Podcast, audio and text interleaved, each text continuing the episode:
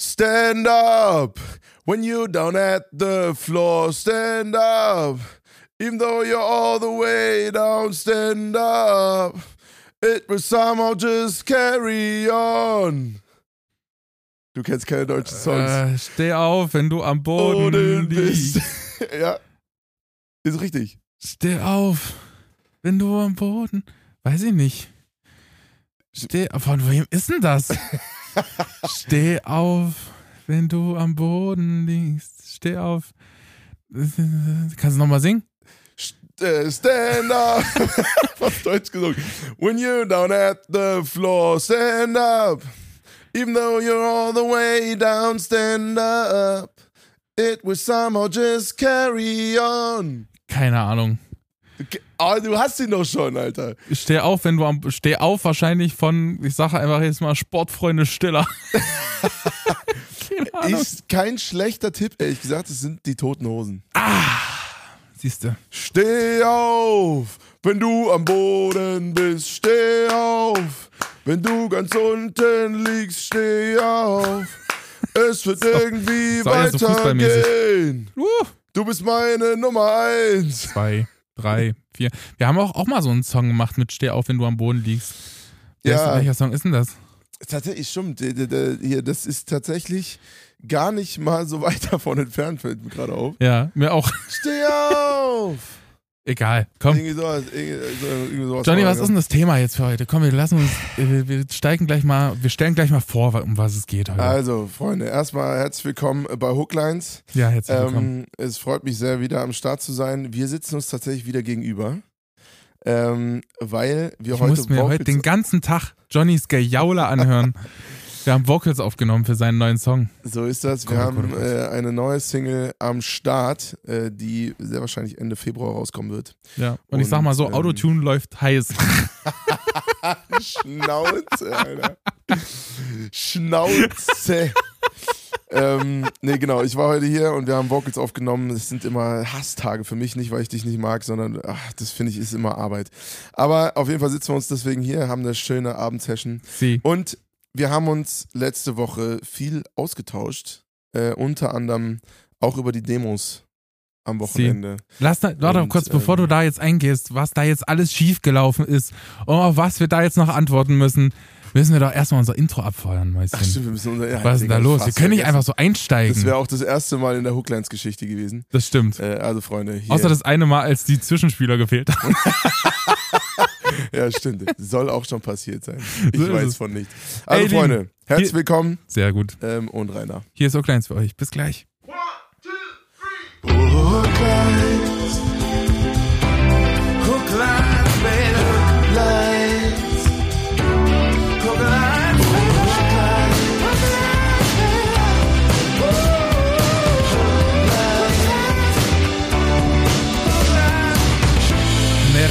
Donito Mäuschen, ey. Du kannst hier nicht einfach unsere Strukturen unterbrechen. Ach, äh, da habe ich dich auch gerade schön wieder majormäßig unterbrochen. Ne? Eigentlich bist du immer der Unterbrechungsmaster. Ja, das aber, stimmt allerdings. Aber äh, Mir fällt es ganz schwer, Leute ausreden zu lassen. Ja, da habe ich tatsächlich letztens mal wieder mal Feedback auf eine Hooklines-Folge bekommen, ähm, weil da wurde mir ein Lob, äh, ein Lob gegeben. Ge Hä? Du wurdest gelobt. Ich wurde gelobt und äh, wurde auch dann noch dazu geschrieben, es war schade, weil du hast so einen schönen Satz gesagt und da wurdest du von anderen unterbrochen. Ich also, Ja, That's the story of my life, Freunde. Ganz Aber ich habe ich hab den Typen da drüben trotzdem lieb. ja, ganz ehrlich, man kann auch nicht immer alle ausreden lassen. Wenn man eigene Gedanken hat, dann müssen die einfach raus. So ist das. Ähm, und ja, ey Diggi, es ist so schön wieder hier zu sein und äh, gefühlt war ich erst vor kurzem hier, ne? Ist ja, Das stimmt, das ist gar nicht so lange. her. Vor vier Wochen, glaube ich, ziemlich genau. Aber Ja. ich finde es auch immer ganz süß, dass du immer, wenn wir Podcast hier in meinem Studio aufnehmen, einfach das große Licht ausmacht und die ganzen kleinen Lampen anmachst. Ey, aber Freunde, come on. Also da müssen wir jetzt mal kurz eine weltweite Abstimmung starten. Äh, was, was ist, was gibt's denn Schlimmeres als Deckenlicht? Ey, es geht, geht ja nicht um Deckenlicht, sondern ich habe ja auch so richtig weißes Deckenlicht, sodass Ja, man im Studio quasi nicht mehr merkt, ob draußen hell oder dunkel ist, Ey. wenn die Deckenleuchten an sind. Und das ist so, ein, ich glaube, das ist auch so ein rumänisches Ding, weil soweit ich das aus meiner Kindheit kenne, stehen Rumänen auch so richtig auf so so weißes Licht. Oh, Wahnsinn. Das ist so OP-Licht. Grauenhaft, Digga. grauenhaft. Ich, Das ist so ich bin so ein richtiger, ich bin so ein richtiger Passivlicht-Nazi. Also Ja. das ist wirklich, äh, Nazi ist ein gutes Stichwort. ähm, nee. Ich kann das überhaupt nicht, aber ich mache auch zu Hause immer sofort die Deckenlichter, die, die Deckenbeleuchtung aus. Äh, nur wenn ich wirklich was suche oder so. Ich, ich habe da auch mit meiner Frau ständig so einen Fight am Laufen, weil sie immer in der Küche das Licht anmacht und ich hasse es wie die Pest, Junge. Da kriege ich wirklich Pickel. Ja, das war bei meinem Vater genauso. Ganz ehrlich, wir haben, ich wollte immer so ein bisschen cozy Licht anmachen und mein Vater hat es immer, hat immer gesagt, kannst du doch nichts sehen, da kannst du nichts sehen und ich wollte immer, keine Ahnung, Dinge lesen und dann hat er immer auf einmal mit einem Schlag immer das, das ist ja immer der allerschlimmste Moment ist, wenn man mit einem Schlag das große Licht anmacht. Ja, Mann. Weißt du, Batz! Sind alle Lampen an, Alter. Aber nicht wegen Alkohol. Das wäre ja schön. ja, die Freude geht da nur in eine Richtung, glaube ich. Das war, wenn man das große Licht ausmacht. Nee, deswegen mache ich das hier immer dann schön cozy, weil dann, ähm, das sind immer die Folgen, die dann so extrem lange sind. Das stimmt. Aber heute hast du gesagt, du hast Anschlusstermine, beziehungsweise musst du noch nach Hause fahren. ja, ey. ich muss heute noch nach Hause fahren. Äh, und deswegen können wir heute nicht so ultra äh, unfassbar lang äh. Ich muss morgen auch sehr früh aufstehen, Schatz, denn ich halte meine, mein Jahresziel bis jetzt immer noch ein. Ich gehe dreimal die Woche in die Fitte. Ja? Und ich stehe morgen wieder pünktlich 5.30 Uhr auf. Nee, 5 Uhr stehe ich auf. Uhr, Digga. Damit ich äh, dann irgendwann 5.15 Uhr in der Fitte bin. Aber was machst du denn da dann? Also, Ich trainiere ganz wie sieht normal. dein Circle aus? Ja, also ich mache tatsächlich, ich, mir wurde beigebracht, früher, damals in meiner Fitnesszeit von meinem besten Kumpel Lars, dass man äh, gegenüberliegende Muskelgruppen ansprechen soll. Das heißt, ich mache zum Beispiel Brust und Rücken oder Bizeps und Trizeps Ja. und so ein Kram. Das finde ich schon irgendwie äh, ansprechend und es macht überraschend viel Spaß. Was hast du heute gemacht im Fitnessstudio? Spiegel. Und ich finde tatsächlich, ich habe immer um 5 Uhr früh überraschende äh, Fitnesspartner. Ja, das hast du, das hast du letzte Woche erzählt. Es ist einfach immer jemand anders auch. Ich denke immer, die Leute haben Routinen, aber ich habe keine Ahnung, wann man sich spontan mal entscheidet, 5 Uhr früh in die Fitte zu Ja, gehen. das frage ich mich aber auch. Das ist echt hart, glaube Also ich. ich bin auch ein Frühaufsteher, aber so wie du. Naja, das Ding ist halt, ich muss halt eh spätestens um 6.15 Uhr aufstehen für die Schule. Das heißt, es macht die eine Stunde macht jetzt auch nicht den, wie sagt Ey, man, Digga, den die Braten Stunde Fett oder von so. 6 zu 5 macht einen riesen Unterschied. aber auf jeden Fall sogar. Naja, finde ich jetzt nicht so. Echt krass, Mann. Ja, ey, wir haben uns letzte, letzte Folge über ähm, ganz viele wichtige Themen unterhalten, um, unter anderem äh, um dieses ganze AfD-Zeug, was da so abgeht. Ja, Freunde. Und äh, Johnny, willst du mal erzählen, was gerade eben erst passiert ist? Uff, Digga, ich habe gerade, ich habe gerade fast, ähm, nee, nee, ich, ich, ich habe ihn nicht ausgelöst, den, den Shitstorm. äh, sondern Ganz knapp daneben. ey. ja, liebe, liebe Grüße an, an und die lieben Kollegen vom Yeet-Netzwerk. Wir sind jetzt nämlich ein Ähm, Yeet-Podcast. Ein Yeet-Podcast sind wir. Das ist immer noch der beste Name der Welt, muss man echt mal sagen. Ich weiß nicht, für was es steht, aber es ist einfach wirklich, es macht so Bock, Wobei den wir zu sind noch sagen. nicht Ey. offiziell. Wir sind noch nicht offiziell, ne? Erst ab, ich glaube, April. Ja, stimmt. Wir sind noch in der Probezeit. Wir sind noch in der Probezeit, ob wir, ob wir auch genommen werden. Weil sie haben jetzt einen Post über uns gemacht und direkt gab's Shitstorm. direkt gut eingestiegen, Direkt ey. drin und erstmal einen riesen Scheißhaufen vor die Tür gesetzt. Sie beim Ge- Bewerbungsgespräch erstmal direkt äh, übers Gehalt sprechen wollen. Richtig unsympathisch einfach. Großartig. Oh je, ey. Oh ja, das ist sehr schön. Nee. oh, da muss ich mich erstmal kurz beruhigen. Äh, mit, dem Bild, mit dem Bild im Hinterkopf ähm, wird es jetzt schwierig, da ernst zu bleiben. Aber, Freunde, also folgendes. Es ist, hat sich folgendes zugetragen. Ähm, das Heat-Netzwerk hat einen zusammenfassenden Post über unseren Podcast gemacht und da sehr viele äh, Aussagen von mir, weil ich bin ja auch als Johnny äh, im Heat-Netzwerk äh, unterwegs. Deswegen weiß ich gar nicht, ob sie Aussagen auch von dir nehmen würden. Weiß Keine Ahnung. nicht. Keine Ahnung. Wir sind ja jetzt zusammen im Podcast. Ja, Also wir sind ja schon ein Zweier gespannt, Ja, ja. liebe Yeet-Leute. Also, also ihr lieben Yetis, ihr dürft auch gerne André äh, zitieren. aber bitte nur, wenn es gut ist. Ja, ja, genau. Ja, das wäre ganz geil. Wenn es sich lohnt. Und vor allem, wenn der Kontext dazu auch stimmt. ja, das wäre auch gut. Weil das hat sich nämlich heute zugetragen. Ähm, die haben, äh, ich habe ja so ein bisschen darüber philosophiert, ob Abgrenzung äh, in dieser ganzen AfD-Thematik wirklich das Mittel ist, um langfristig die hohen äh, Zustimmungsprozentzahlen, was auch immer, ähm, bei den Wahlen, die im Moment ja im Schnitt bei einem Fünftel liegt, Alter, Wahnsinn. Wahnsinn, äh, von der AfD. Ähm, wie man das bekämpfen kann. Und da habe ich unter anderem in einem ganz bestimmten Kontext gesagt, dass ich glaube, dass Abgrenzung nicht mehr das Mittel der Wahl ist, um diesen, diese Prozentzahl wieder runterzukriegen. Ähm, weil ich glaube, dass man bei aller Abgrenzung, die total wichtig und notwendig ist, ähm, trotzdem mit Menschen im Gespräch bleiben muss. Und mir ist dabei bewusst, dass das eine sehr privilegierte Aussage ist, weil es natürlich Menschen gibt, die äh, sich das nicht aussuchen können, dass sie Menschen sind, die von der AfD diskriminiert werden. Ähm, und diesen Kontext hat das Heat-Netzwerk, aber ich sag mal, äh, nicht böswillig, das sind alle super liebe Menschen und die wollten mir auch nichts Böses tun, aber sie kannten wahrscheinlich den Kontext, ich kenne den Kontext äh, auch. Ähm, aber wenn man diese Aussage einfach so, ich glaube, Abgrenzung ist nicht mehr das richtige Wahl, was die AfD angeht, einfach so in den Post reinknallt, ähm, gepaart mit anderen äh, Posts mit dieser Thematik, dann ist es natürlich irreführend. Ja, die Menschen, die du damit meinst, mit deiner Aussage, und das heißt auch nicht, dass ich dem auch voll, voll und ganz zustimme, sind ja meistens die, ähm, du meinst ja nicht die, die Parteifunktionäre, die wirklich Radikalen in der AfD, sondern du meinst ja wirklich die, ich sag mal, moderat rechte, konservative, breite Masse, die die Partei wählen und mit denen wärst du der Meinung, sollte man mehr ins Gespräch kommen? Ja, was heißt, was heißt ins Gespräch kommen? In Kontakt bleiben zumindest, weil ich nicht, weil ich glaube, dass, äh, dass nur Abgrenzung zumindest äh, diesen Spalt immer größer machen wird. Und damit sage ich aber nicht, Abgrenzung ist falsch, was man mir damit vielleicht in den Mund legen könnte, sondern Abgrenzung ist sau wichtig, aber ähm, wir müssen trotzdem irgendwie gucken, dass wir in Kontakt bleiben, weil äh, ob wir das wollen oder nicht, oder ob das privilegiert ist oder nicht, wir kommen ja gar nicht drum rum. Also, ne, das ist so ein bisschen mein Gedanke. Und wichtig bei der ganzen Sache ist auch, Freunde, das sind Gedanken und keine Wahrheiten ne, also das ist ein himmelweiter Unterschied. Das sind, äh, Was meinst du mit Gedanken erst, keine Wahrheiten? Ja, ganz gut. Erstens sind wir zwei Typen, die keine Ahnung haben. Und wir haben uns auf die Fahne gestiegen, geschrieben, einen Musikpodcast zu machen mit Themen. Und natürlich reden wir dann manchmal auch über gesellschaftliche Dinge.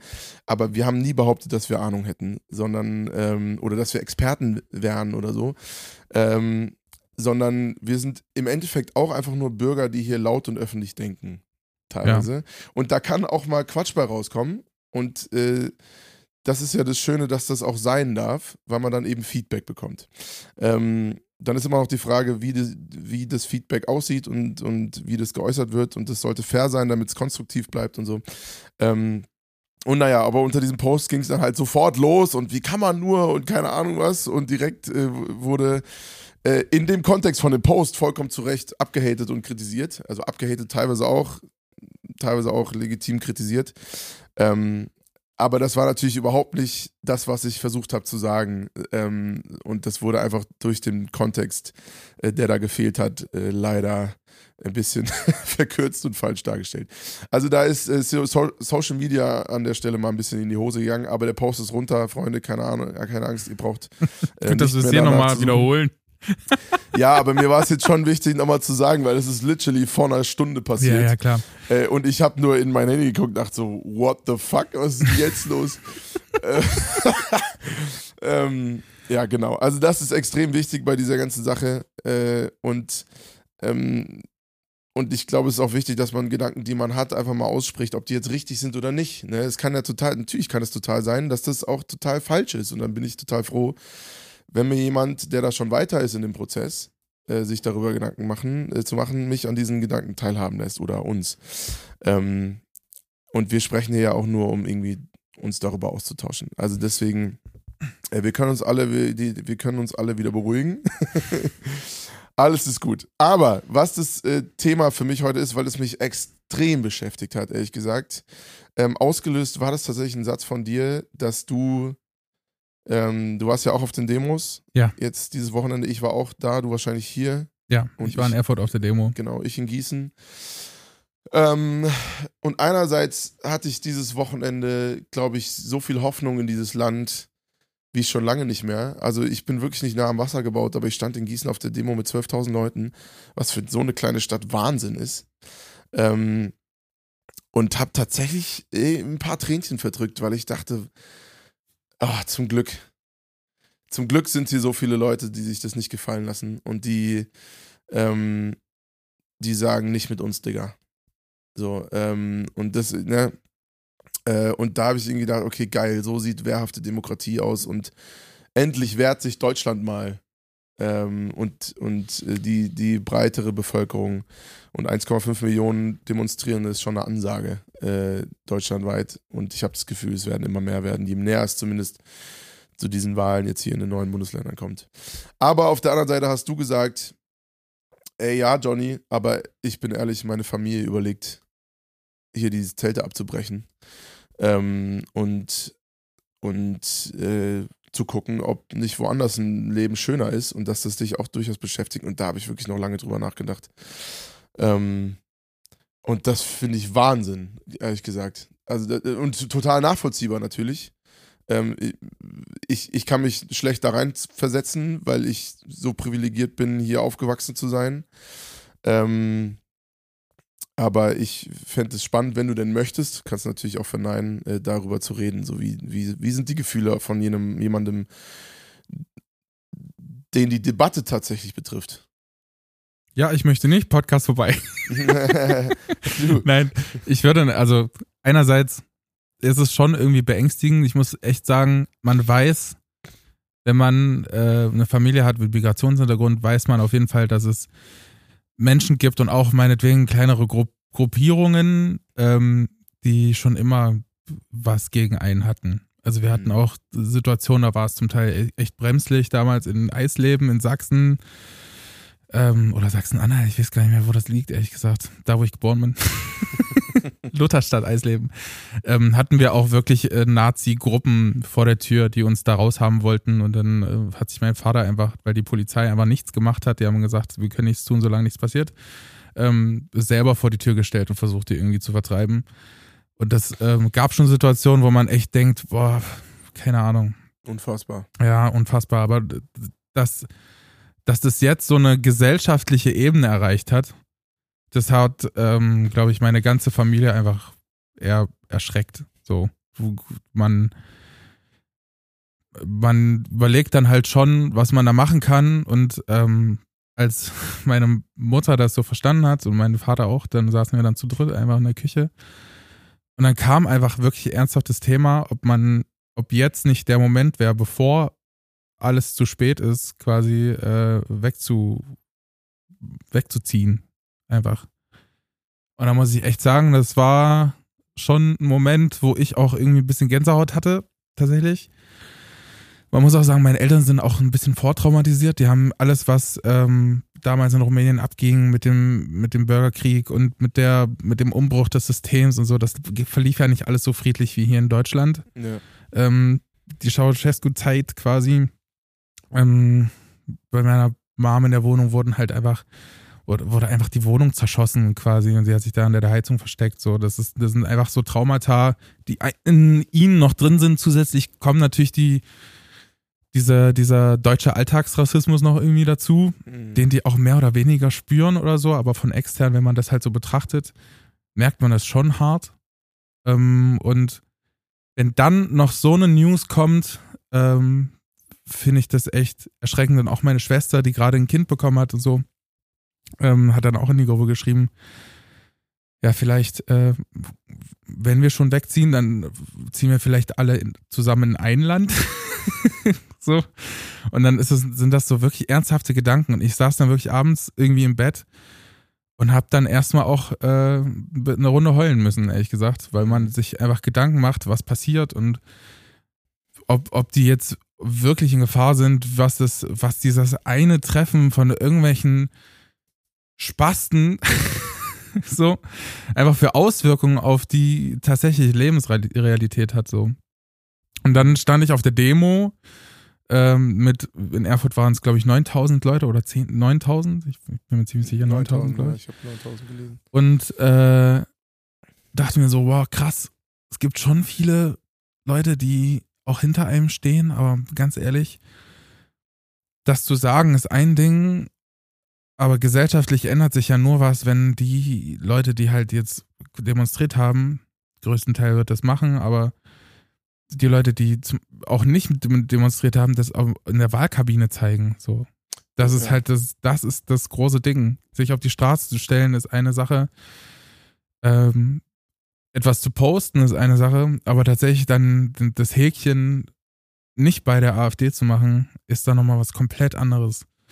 Und bis September hier in Thüringen ist es auch noch eine ganze Weile. Und das ist ja noch, das kommt ja noch dazu, dass quasi der Thüringer Landesverband der AfD ist ja nochmal eine ganze Ecke, würde ich behaupten, radikaler als äh, in anderen Bundesländern. Und das, das ist was. eigentlich der schlimmste von allen. Ja, und das, was äh, Bernie Bernd Höcke da quasi von sich gibt, dass hier der Erfurter Flughafen Deportationsstandort Nummer eins wird und so, das macht natürlich meinen Eltern und meiner ganzen Familie unfassbar krasse Angst.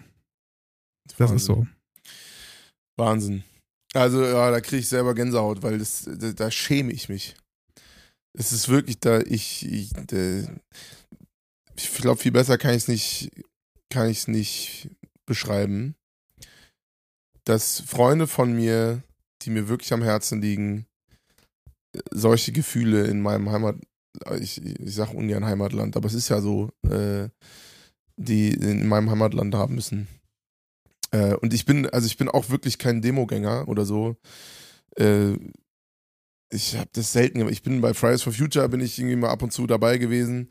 Ähm, und so, aber das, ich bin da irgendwie nicht so mit aufgewachsen. Ich weiß nicht, aber selbst, selbst meine Mutter, und meine Mutter ist wirklich, ich hoffe, ich tue damit kein Unrecht, aber relativ unpolitisch. Also, ne, die geht natürlich wählen und, und da bin ich schon oder unsere, die Kindergeneration von euch schon deutlich politischer, aber dass man auf eine Demo geht oder das so regelmäßig macht, das ist ja irgendwie nochmal ein ne anderes Level von politischer Aktivität. Ähm, aber auch dieses Mal war es irgendwie keine Frage. Also da habe ich sogar aktiv nachgefragt. So, ey, warum gibt es keine Demo in Marburg? Und dann habe ich das äh, irgendwie rausgefunden, ähm, dass halt Marburg und Gießen sich zusammengelegt hat, was wahrscheinlich der Grund ist, warum das so viele waren. Äh, und ja, also ich finde, es ist auch krass, weil das hat, hat man ja dann gesehen, dass das irgendwie eine andere Qualität hat dieses Mal.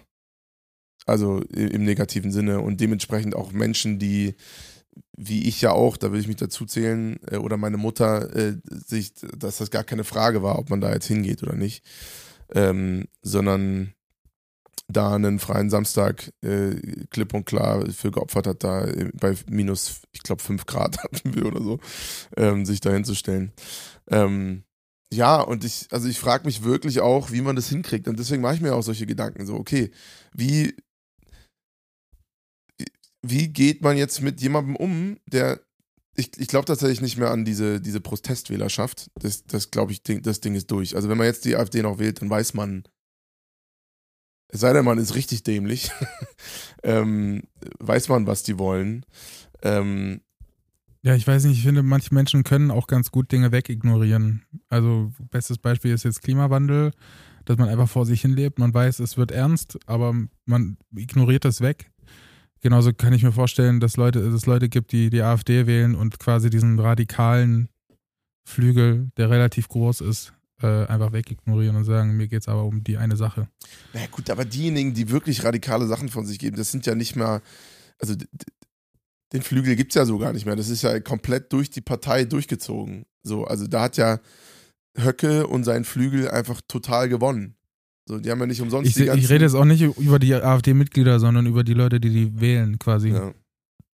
Weil wir sind jetzt auch nicht, keine Ahnung, Mitglieder anderer Parteien, aber wählen die trotzdem. Also es geht ja trotzdem darum, Dinge quasi äh, sich, sich selbst wiederzufinden in anderen Parteien. Aber was ich halt beängstigend finde, ist, dass die AfD es tatsächlich geschafft hat, in alle Köpfe zu, zu kommen. Ich habe auch mich selbst dann reflektiert und dachte mir eigentlich, was für widerliche Gedanken ich mir gerade mache weil ich mir dann so detailliert auch angeguckt habe, was die da von sich gegeben haben. Ich habe mir auch dieses Theaterstück aus Berlin angeguckt. Was ähm, ist ein Theaterstück? Es gibt äh, quasi Gedächtnisprotokolle ähm, von, von Korrektiv und äh, das Berliner Theater hat quasi daraus ein kleines Theaterstück gemacht. Mhm. Relativ schnell darauf reagiert. Finde ich super, dass sie das gemacht haben. Kann man sich angucken. Können auch den Link äh, gerne in die, in die Shownotes packen. Schick mal. Und ja, mache ich. Und ähm, da ging es auch darum, einfach zu, keine Ahnung, ich habe mir dann so Gedanken gemacht, ob meine Familie, und das finde ich einfach wirklich beängstigend, dass die AfD das jetzt schon geschafft hat, weil man dieses Gedankengut in sich trägt, aber dagegen ist ob meine Familie denn schon assimiliert genug ist. Weißt du, was ich meine? Man braucht ja quasi, um meine Familie zu deportieren oder abzuschieben, braucht man ja die Schwelle. Es gibt ja so eine Schwelle von Integriertheit, die für die AfD noch okay ist. Man fragt sich quasi selber, ob man darüber oder darunter liegt. Wahnsinn. Ja, ja, Und das ist so grauenhaft. beängstigend, dass die AfD das geschafft hat, finde ich ein- einfach nur ekelhaft schon in der Gesellschaft. Und ich glaube, ich bin nicht der Einzige, der einen Migrationshintergrund hat und äh, sich diese Gedanken macht. Ja, hundertprozentig nicht. Also, pff, ja, könnt heulen, ehrlich gesagt. Ja, und es sind einfach so Fragen, können meine Eltern schon gut genug Deutsch nach 20 Jahren? Haben sie sich hier ein, stabiles Standbein gebaut, dass, äh, dass es für die ausreicht? Keine Ahnung, dass die safe sind? Das ist einfach wirklich, wirklich, das sind krasse Gedanken, die man einfach so von jetzt auf gleich einfach hat. Das ist halt so Wahnsinn, weil alleine diese, diese, dieses Narrativ, man hätte als Deutscher, in Anführungsstrichen, nur weil man hier halt geboren ist, das Recht, also das Recht hier zu leben hat ja, hat man, ja klar, aber das Recht zu bestimmen, dass andere, die entweder teilweise schutzbedürftig sind oder einfach nur hier leben wollen, Digga, als hätten die nicht das Recht. Was ist das für eine gequälte Scheiße? So, also seit wann, seit, seit wann äh, ist das ein legitimer Gedanke? Das, das raff ich nicht. Ja. Raff ich einfach nicht. Und deswegen, ich, die Veröffentlichung von dem Ding ist einerseits gut, von dem Treffen, weil das ganz viele Leute einfach schockiert hat und auf den Plan gerufen hat und dazu aufgerufen hat, auch endlich was zu unternehmen. Andererseits macht es natürlich ganz vielen Leuten auch Angst. Also mir zum Beispiel, meiner Familie zum Beispiel. Und auch tatsächlich vielen Leuten, die ich kenne, die halt einen Migrationshintergrund haben, die machen sich halt ernsthafte Sorgen. Also wirklich ernsthafte Sorgen, was halt wird, weil man auch hier, zum Beispiel in Thüringen, es gibt, es ist fast ein Drittel der Bevölkerung, die die AfD halt wählen würde, gerade nach Umfragen. Und das ist halt schon, Das ist halt einfach Krass. jeder Dritte. Das heißt, jemand, der jetzt noch zu dritt, also der Dritte, der bei uns im Raum äh, sitzen würde oder so, liebe Grüße an Robert, der wollte eigentlich noch vorbeikommen. Also, einer von uns wählt. Ja, einer von uns wählt die AfD. Also pff, grauenhaft. Ähm, oder aber auch gesamtdeutsch, einer von fünf. So, Ja, das, krass, ne? Ich, ich meine, das, das teilt sich natürlich dann total auf in Bubbles und so. Äh, also ein AfD-Wähler wird fast nur andere AfD-Wähler kennen, nehme ich mal an. So wie wir, ehrlich gesagt, also ich wüsste jetzt von, also aus dem Gedächtnis, glaube ich, erstmal, ah, doch, ein, zwei ganz entfernte Leute, die nicht mal Bekannte sind, sondern nicht über, das sind dann Familie von Freunden oder so, wo ich weiß, dass die zumindest der AfD sehr nahe stehen. Aber Ja. also näher kommt es mir nicht. Ähm, ich weiß nicht, wie es dir da geht, aber also das heißt ja, wir leben auch irgendwie in einer Bubble. Total. Ähm, und äh, das heißt, es fokussiert sich dann da irgendwie, aber trotzdem, also im Schnitt, das ist, das ist unfassbar. Also ich muss auch ehrlich sagen, ähm, ich als jemand, der hier geboren und aufgewachsen ist, habe auch Angst vor diesem Jahr. Und das Ding ist halt, ich habe ich habe richtig Panik vor dem Moment, einfach im September, wenn ich weiß, hier wird gewählt. Und ich, also, das ist wie so ein, wie so ein wichtiger Termin, weißt du. Es gibt so manchmal Momente, wo man Diagnosen abwarten muss oder so beim Arzt. Wo man einfach so richtig aufgeregt vorher in diese, in diese Zeit geht. Und es ist einfach, es zieht sich noch bis September, ey. Man hat jetzt einfach neun Monate lang einfach, einfach Äh. Angst, was passiert. Wie so eine richtig beschissene Prüfung. Ja, So, für ne? so eine So, richtig. ja. Ja. das stimmt. So fühlt sich das an. Nur, dass man jetzt schon weiß, wann, wann D-Day ist, Alter. Also, naja, ich will jetzt auch nicht zu, zu hoffnungslos sein, weil, ähm, wie gesagt, ich stand am Wochenende da und habe tatsächlich ein krasses Glücksgefühl gehabt. Ich habe auch gestern ein Reel dazu gemacht, ähm, wo ich doch sehr positiv war, weil ich dachte, okay, ja, geil, scheinbar scheint da irgendwie ein Knoten geplatzt zu sein. Jetzt ist aber, das ist halt nur der Anfang, so, ne, wie du ja auch schon gesagt hast. Es, es kann nur der Anfang sein von was, was sich jetzt über die nächsten zehn Jahre, weil es hat sich ja auch über zehn Jahre aufgebaut, dieses ganze Problem, ähm, wie, was sich die nächsten zehn Jahre durch sehr, sehr viel gesellschaftliche und äh, Kompetenz und Sozialkompetenz untereinander ähm, dass sich nur darüber irgendwie lösen lässt in der Breite. Ja. So. Also, ne, ich habe ja, ich habe ja auch in Weimar gewohnt und das ist jetzt zwar auch schon fünf Jahre her, als ich diese Gespräche geführt habe, aber ich habe damals angefangen, Kampfsport zu machen. Ähm, und glaube ich, da eine was erlebt, was die, dieser Lösung in Anführungsstrichen, ich weiß nicht, ob es die Lösung ist, aber ich kann mir vorstellen, dass solche Begegnungen irgendwie zukünftig wichtig werden werden. Ähm, und zwar, genau, habe ich da angefangen, Kampfsport zu machen und äh, so ehrlich kann man ja sein, da waren vor allem äh, Leute aus dem Weimarer Land da, äh, keine Ahnung, Metzger, Fahrkartenkontrolleur, äh, pff, Bauarbeiter, ähm, also alles keine Akademikerberufe, ohne dass ich denen, also ich will damit nicht sagen, dass sie dumm sind oder so, aber auf jeden Fall keine, keine Akademikerberufe. Ähm, und, und eher halt Bevölkerung vom Land. Das heißt, die, eigentlich die ganze Gruppe. Ich war der einzige Student da, der einzige, der auch studiert hat. Äh, es war so ein Polizeisportverein. Ähm, wobei ich dazu sagen muss, die ganzen Polizisten da, die sind keine AfDler gewesen. Ähm, sondern die haben eher echt gute Arbeit gemacht, weil sie eben diejenigen, die Leute vom Land da, die haben da Anschluss gefunden und äh, da trainiert und man hat Sport gemacht, ein total unpolitisches Umfeld. Aber natürlich haben die relativ schnell rausgekriegt, dass ich nicht politisch einer Meinung mit denen sein werde. Das heißt, ich habe mich dann wiedergefunden auf einmal in diesem Kontext, wo ich in einer WhatsApp-Gruppe war, wo die ganzen Profilbilder alle blau waren. Und ich, ich, erinnere mich noch dran, wie ich dann irgendwann mal zu meinem Trainer meinte, so, boah, ey, du Micha, ähm, sag mal, also wie habe ich denn das hier einzuschätzen? Also ich bin ehrlich mit dir, ich habe auch schon mal die Grünen gewählt. also ich weiß, ich bin ein großer Typ und so, aber kriege ich dann hier auf die Fresse? So, also weißt du ja nicht. Ja, das Ding ist halt, wie ähm, sehr muss man sich halt auch mit einer Partei äh, also identifizieren können, dass man wirklich auch das Profilbild dann. Ja, du, ich glaube, das ist bei der AfD ein Rieseneffekt. Also, dass halt dieses, dieses Dagegen-Narrativ und wir sind die, die noch die echte Wahrheit vertreten oder so. Also alles in diesem Sprech, das hat ja extremes Identifikationspotenzial. Und wenn du da einmal drin bist und voll indoktriniert, ähm, das ist ja nichts anderes bei fundamentalistischen Christen. Also, ja. ne, das ist ja genau die gleiche Dynamik irgendwie. Ähm, ja, und auf jeden Fall habe ich mich dann irgendwann auch mal getraut, so ein bisschen sowas anzusprechen und mit Leuten, mit denen ich mich wirklich gut verstanden habe auf einer persönlichen Ebene, ähm, die aber offensichtlich die AfD wählen, ähm, dann ins Gespräch kommen und irgendwie über diese Beziehungsebene, die wir halt haben durch den Sport, äh, so schwer es mir gefallen ist, ich habe das halt zum Glück, in, in, Anführungsstrichen zum Glück, erst im Nachhinein rausgefunden, weil ich mich da, habe ich erstens nie erwartet, äh, dass ich da in so einem Umfeld komme. Ich habe das gar nicht hinterfragt.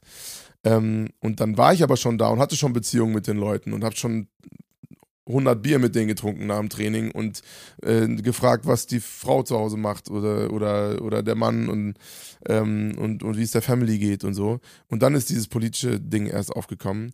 Und habe aber jetzt, äh, gerade jetzt die letzten zwei Wochen, wo das mit dieser Recherche rauskam, habe ich gedacht, ja, vielleicht, so schwer das ist, ne, und so herausfordernd, vielleicht ist das ein Weg, um da wieder sich näher zu kommen, weil wie sollen wie soll man da sonst mit, sagen wir mal, einem, einem, einer politisch anderen Meinung irgendwie in Kontakt kommen?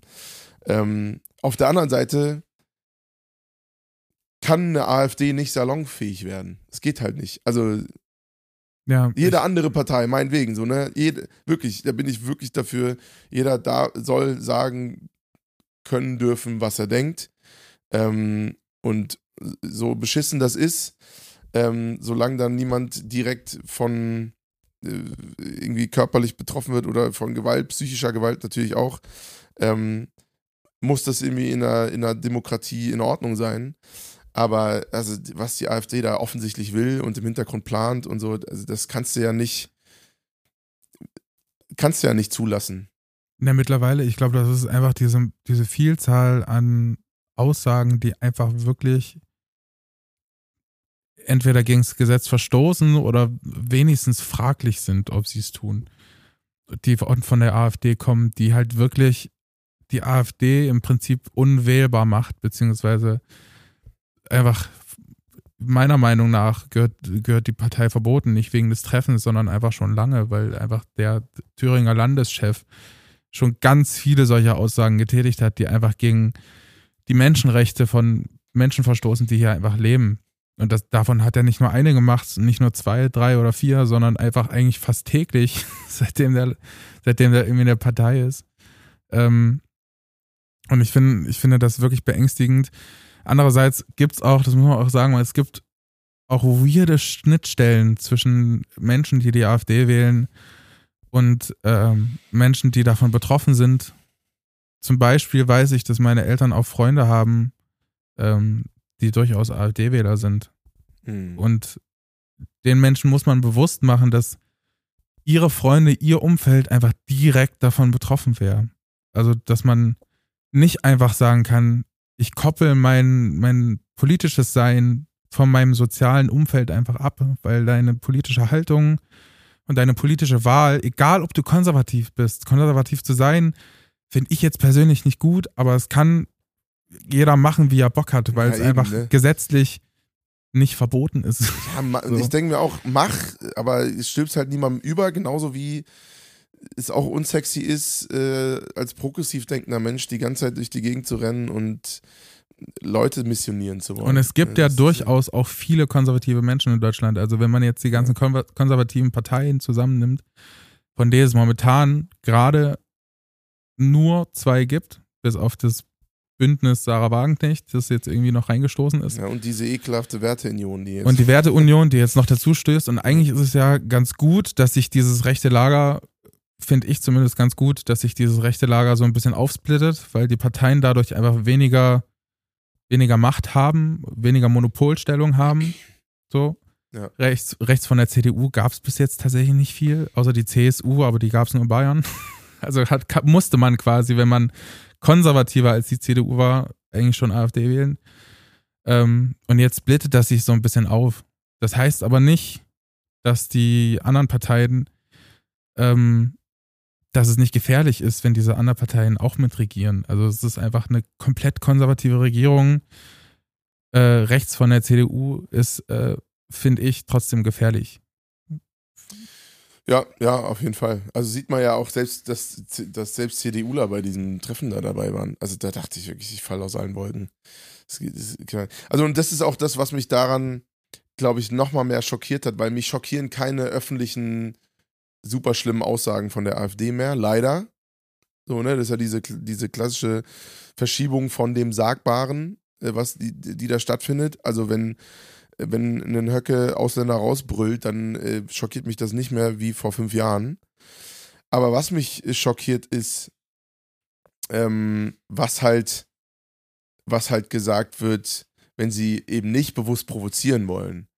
Äh, und was, was äh, in den Kontexten passiert, wo sie sich ungesehen und unbeobachtet fühlen. Ja, und das ist ja auch, das kommt ja in diesen Gedächtnisprotokollen in dem Theaterstück auch sehr gut raus, dass die alle wussten, dass das, was sie jetzt sagen werden, gegen das Gesetz verstößt. Dass es falsch ist. Deswegen wurde auch so drauf geachtet, penibel drauf geachtet, dass kein Handy mitläuft zum Beispiel, dass, dass der Postweg vorher eingehalten wurde. Das wurde nichts digital verabredet, sondern es ging alles über Post. So. Mhm. Einfach weil man da nichts mitlesen kann. Es sei denn, man fängt einen Brief ab und packt den neu ein, aber das macht ja keiner mehr. Also die, die wussten schon, dass das, was die da abziehen, auf jeden Fall ordentlich, ordentlich illegal ist. so. Und es ist einfach beängstigend, dass wenn das dann rauskommt, und bis jetzt hat es ja immer noch, also es hat ja immer noch keinen juristisch interessiert. Ja, gut, äh, ich meine, also du hast das eben. Ich meine, so, es soll so, gut vorbereitet sein, das verstehe ich schon. Ja. Aber andererseits denke ich mir ganz ehrlich, wenn hier Also es ist Was halt, muss es ist denn noch halt, passieren? Es, also ich bin da immer noch zwiegespalten, was so ein Verbot angeht und natürlich bin ich da grundsätzlich total deiner Meinung, was Es geht mir auch gar nicht erstmal um das Verbot, sondern einfach die Leute juristisch zur Verantwortung zu ziehen, die dabei waren.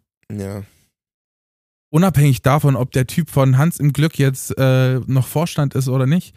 Das juckt mich null. Ich will, dass die einfach juristisch zur Verantwortung gezogen werden für ihre Aussagen und für die Dinge, die sie geplant haben.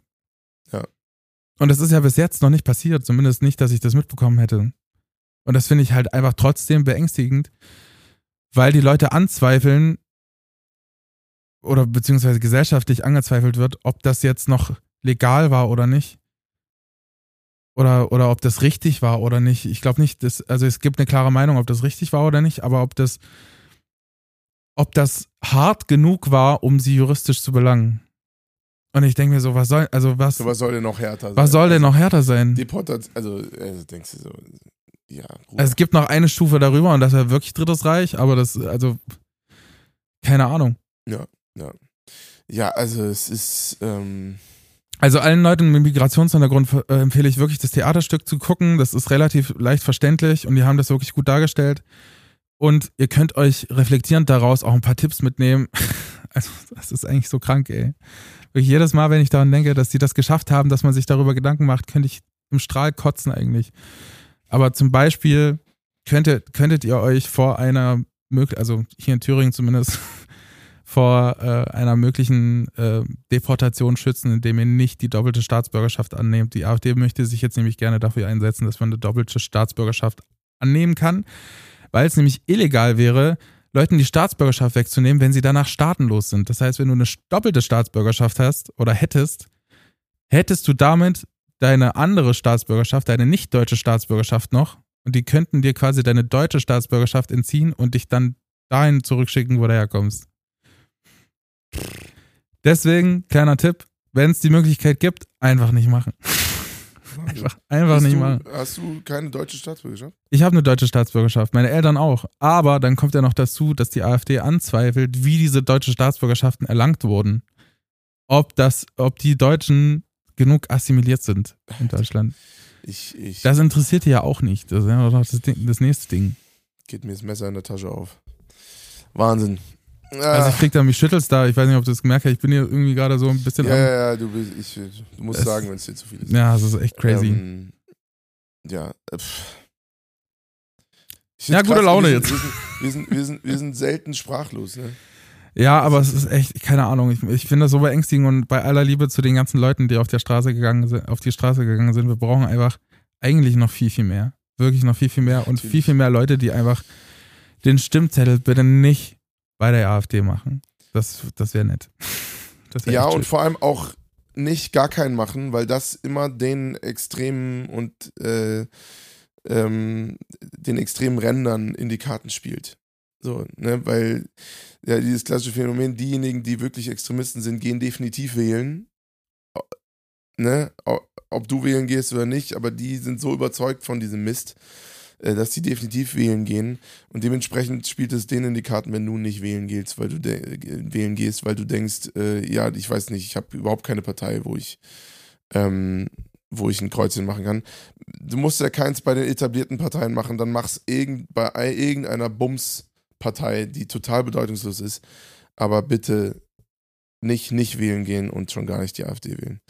Ähm, Und das nächste Ja. Ding ist ja noch nicht mal das, dass es nur gegen Leute mit Migrationshintergrund ging, sondern es ging ja eigentlich auch gegen euch. Also im Prinzip gegen ganz normale deutsche Bürger, ja, 100 Prozent. Ich wäre Die- genauso wahrscheinlich, ne? Also, die quasi Menschen mit Migrationshintergrund oder Geflüchtete oder ähm, Minderheiten zur Seite stehen, quasi. Das ist ja eigentlich so ein krankes Menschenbild. Dass man- das ist, Am Ende besteht das ganze Land nur noch aus konservativen äh, Deutschen, die möglichst wenig mit dem Ausland zu tun haben wollen. nee, und das du korrigieren, funktioniert es ja besteht nicht. aus rechtsradikalen Deutschen. Stellt, also stellt euch einfach nur für einen Moment mal dieses Land vor, was, was die ganzen, die ganzen Menschen, die ihr oder die, die, die, die der AfD einfach raushaben wollen würde, sind ja die ganzen Leute, die die, die ganze Arbeit machen. Ja, 100 Prozent. Also im, im, im, im besten Sinne. Es gibt, es gäbe kein, kein Bau mehr, es gäbe keine großen Konzerne mehr. Also schon alleine, wenn ich hier in Erfurt an das, an das Zalando-Werk denke oder so, ja, keine Ahnung, ob ich die ganzen deutschen Angestellten mit beiden Händen zählen könnte. Also das ist, es gibt bestimmt so fünf. so. Und auch nur in den obersten Positionen.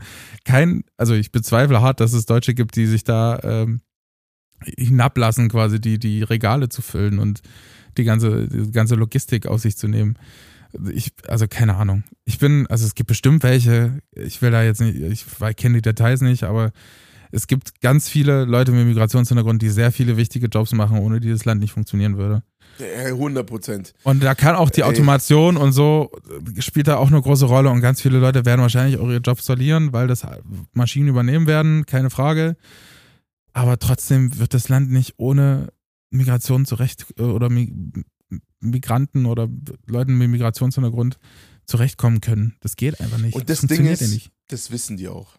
Das wissen die. Das und ich frage mich, warum, also ich, was ist denn der Plan dann? Ich habe das Gefühl, das sind einfach alles machtgeile Arschlöcher, die wissen, dass man durch Polemik ähm, und, und durch Polarisierung. Ich habe das Gefühl, es geht in allererster Linie darum, gegen Menschen zu sein. Ja, ja. Und Menschen und ja, sich besser zu fühlen. Abgesehen davon, dass sie natürlich rechtsradikale Pieps sind. Ja, und sich besser zu fühlen und diesem Gefühl der, äh, wie nennt man das, wenn man über einem steht, quasi, dieses Gefühl der Erhabenheit oder so, ähm, dem, dem ordnen die alles unter. Also das, sowohl das Wohl des, des Deutschlands quasi, als auch das Wohl der Leute. Es gibt ja auch ganz viele Menschen, die einfach direkt davon betroffen wären, wenn es Menschen mit Migrationshintergrund von heute auf morgen nicht mehr geben würde. Die ganzen pflegenbedürftigen, keine Ahnung, Rentner oder Rentnerinnen, die äh, einen, einen, syrischen Pfleger haben oder einen türkischen Pfleger haben oder einen marokkanischen Pfleger haben oder einen rumänischen, bulgarischen Pfleger äh, haben oder eine Pflegerin, die hätten von heute auf morgen keinen, niemanden mehr, der sich um sie kümmert. Das, also es ist halt einfach wirklich nicht von, äh, von hier bis zur Tür gedacht. Ja, Freunde. Also, ähm, ich glaube, es ist klar geworden. Ähm, ich will es jetzt auch nicht weiter mit dem Thema quälen. Aber danke für deine Offenheit da. Ähm, ich finde das eine wichtige Perspektive von jemandem, der ähm, aus so oder der so, so jemand ist und so eine Familie hat, äh, die direkt davon betroffen wäre. Ähm, das Geile ist, meine Familie ist ja in der, in der, ganzen Welt verstreut und alle haben dann einfach nur so in der Familiengruppe gefragt, was ist denn bei euch los eigentlich? Ja, Weil es hat ja nicht nur, das ist ja auch so peinlich fürs Land eigentlich. Weil das ist ja nicht nur ein deutsches Ding, weißt du, wir denken auch ganz oft einfach nur national, dass alle News, die wir haben, einfach nur bei uns stattfinden. Aber es hat in der ganzen Welt stattgefunden, was sie da für einen beschissenen Scheiß abgezogen haben. Und es ist einfach so unfassbar peinlich. Das ist richtig krass. Ja, wobei man auch dazu sagen muss, es hat noch viel mehr in der Welt stattgefunden, was dieses Wochenende abging. Ähm, das stimmt auch. Ja. Das ist, äh, also das ist bis in die New York Times, glaube ich, gekommen. Klar. Also, aber das ist, also das muss man sich auch, das Treffen der AfD ist auch in die New York, New York Times gekommen, ja? aber es ist also, auch. Das habe ich nicht gesehen. Das ist wirklich unfassbar, einfach unfassbar Panne für dieses Land, was ja. sie da abgezogen haben, aber auch wiederum unfassbar geil, dass jetzt einfach Leute aufstehen und sich langsam mal versammeln und verbünden. Ja, also Freunde, ich, langsam ist die Zeit gekommen, wo man äh, alle möglichen anderen Differenzen, die man vielleicht ja hat, gerade im linken Bereich zerfleischen sich ja alle gegenseitig wegen mindest, wegen kleinsten Formulierungen und was auch immer. Leute, zieht euch mal einen Stock aus dem Arsch und lasst mal den, den, das große Ding bekämpfen, weil das, äh, das es ist Zeit schon lange gewesen ja. und äh, jetzt umso mehr. Und lass mal aus 1,5 Millionen 15 machen und dann irgendwann 35 Millionen und äh, die auf die Straße gehen und sagen, so Freunde, ihr habt ja nicht mal alle Latten am Zaun. Ähm, ich glaube, viel mehr können wir zwei Dullis da auch nicht zu sagen. Nee, das stimmt. Haben wir jetzt auch schon wie lange drüber geredet. Ich habe irgendwie das Gefühl, macht es Sinn, jetzt noch eine, noch eine na, wir können ja wohl diesen Podcast auch nicht so enden lassen. Das muss man mal sagen. Das, das ist echt. Ich habe hier mir eine, eine, halbe Stunde lang einen abgezittert hier auf dem, auf dem Stuhl ich möchte auch bitte einen schönen Podcast haben. Mach mal, mach mal. Aber dann kann ich nicht meine, ich kann nicht mein gefährliches Halbwissen machen, weil das ist ein Hate-Kommentar, den ich heute bekommen habe, der wirklich so grenzdebil und dämlich ist. Ähm,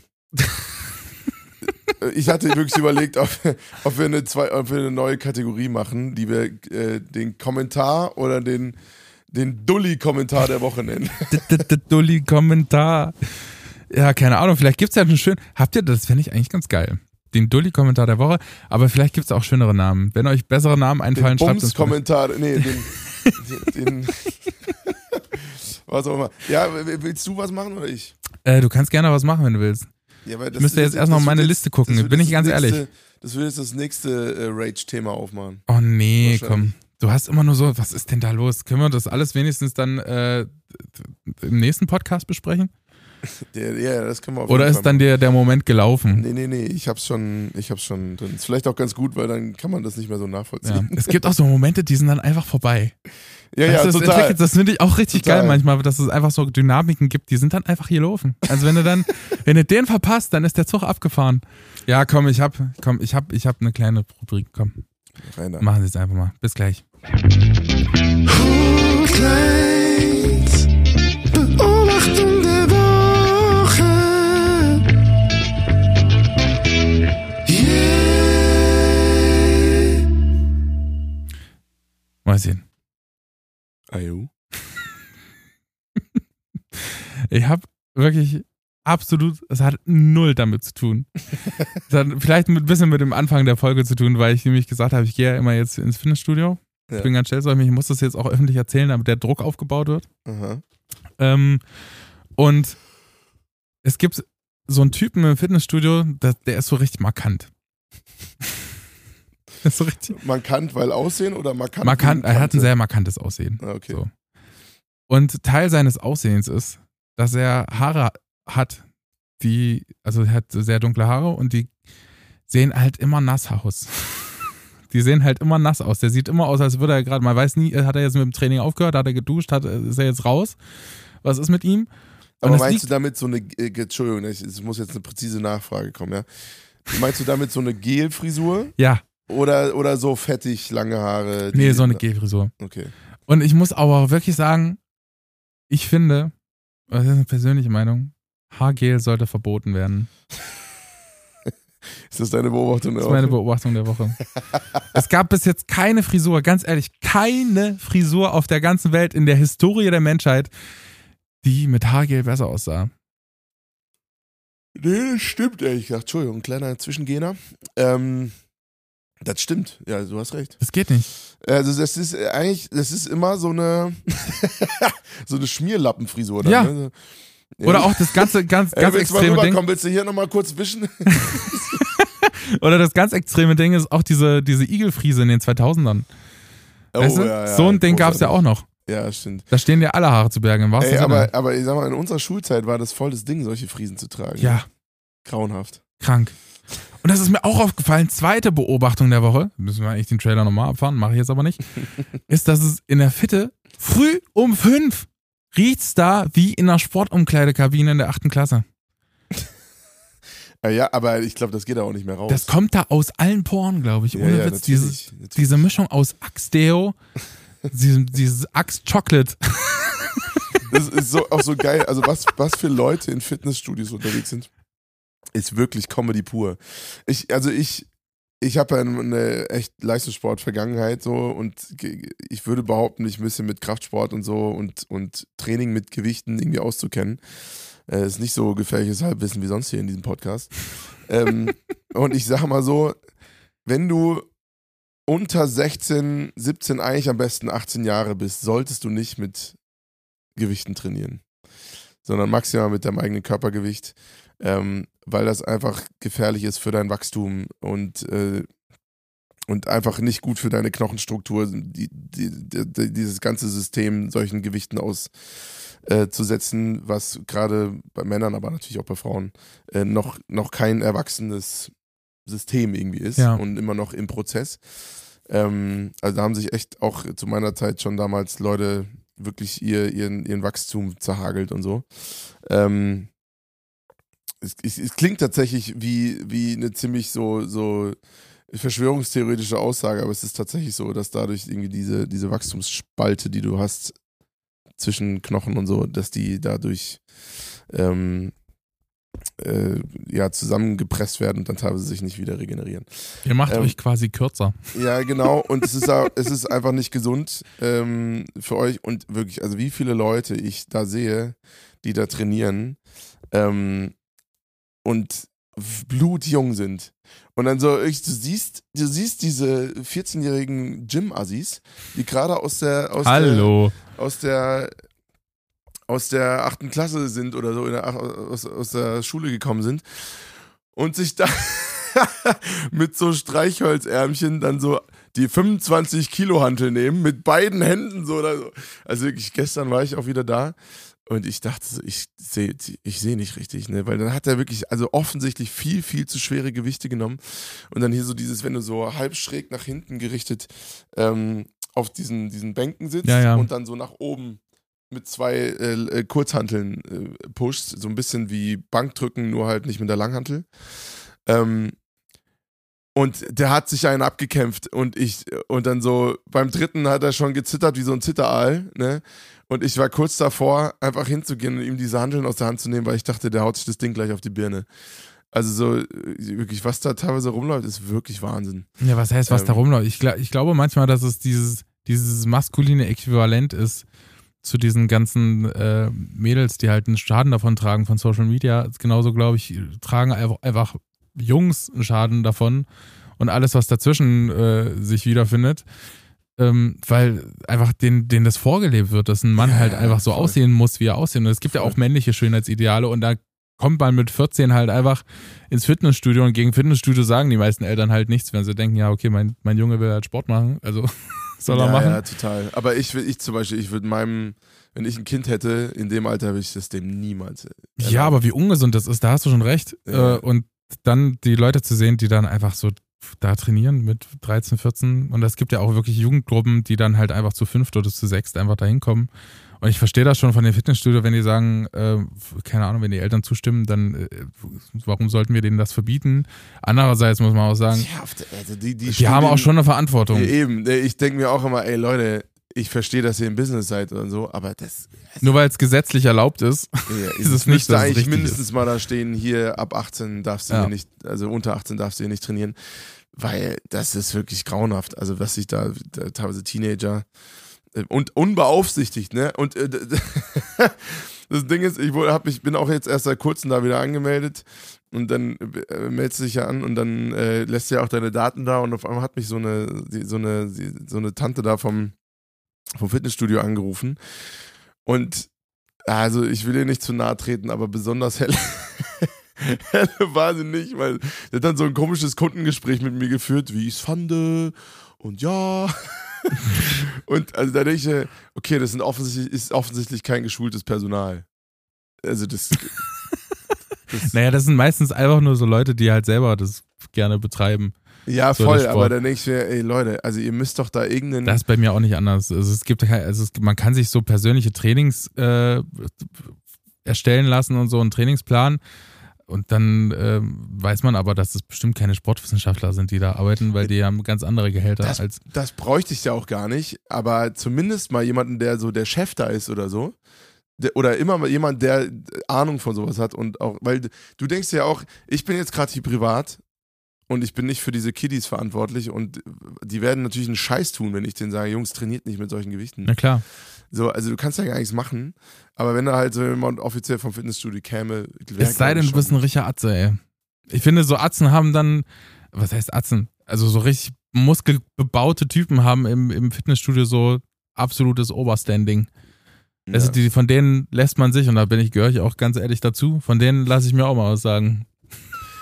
Ja, Wenn so ein übelst durchtrainierter Typ kommt, der total durchdefiniert ist, dann denkst du mir so, Alter, du hast einfach die Disziplin mit der Muttermilch aufgesogen. Ich weiß nicht, was mit dir los ist, aber du hältst dich ja sowas von an deinem Plan. ja, wobei die ich mir, kompensieren ja. auch irgendwas. Ich, mach, damit. ich Also will das, was er macht. Die meisten davon, also die meisten davon, also die kompensieren auf jeden Fall irgendwas damit. Ja, manchmal ist es auch einfach Leidenschaft, Johnny.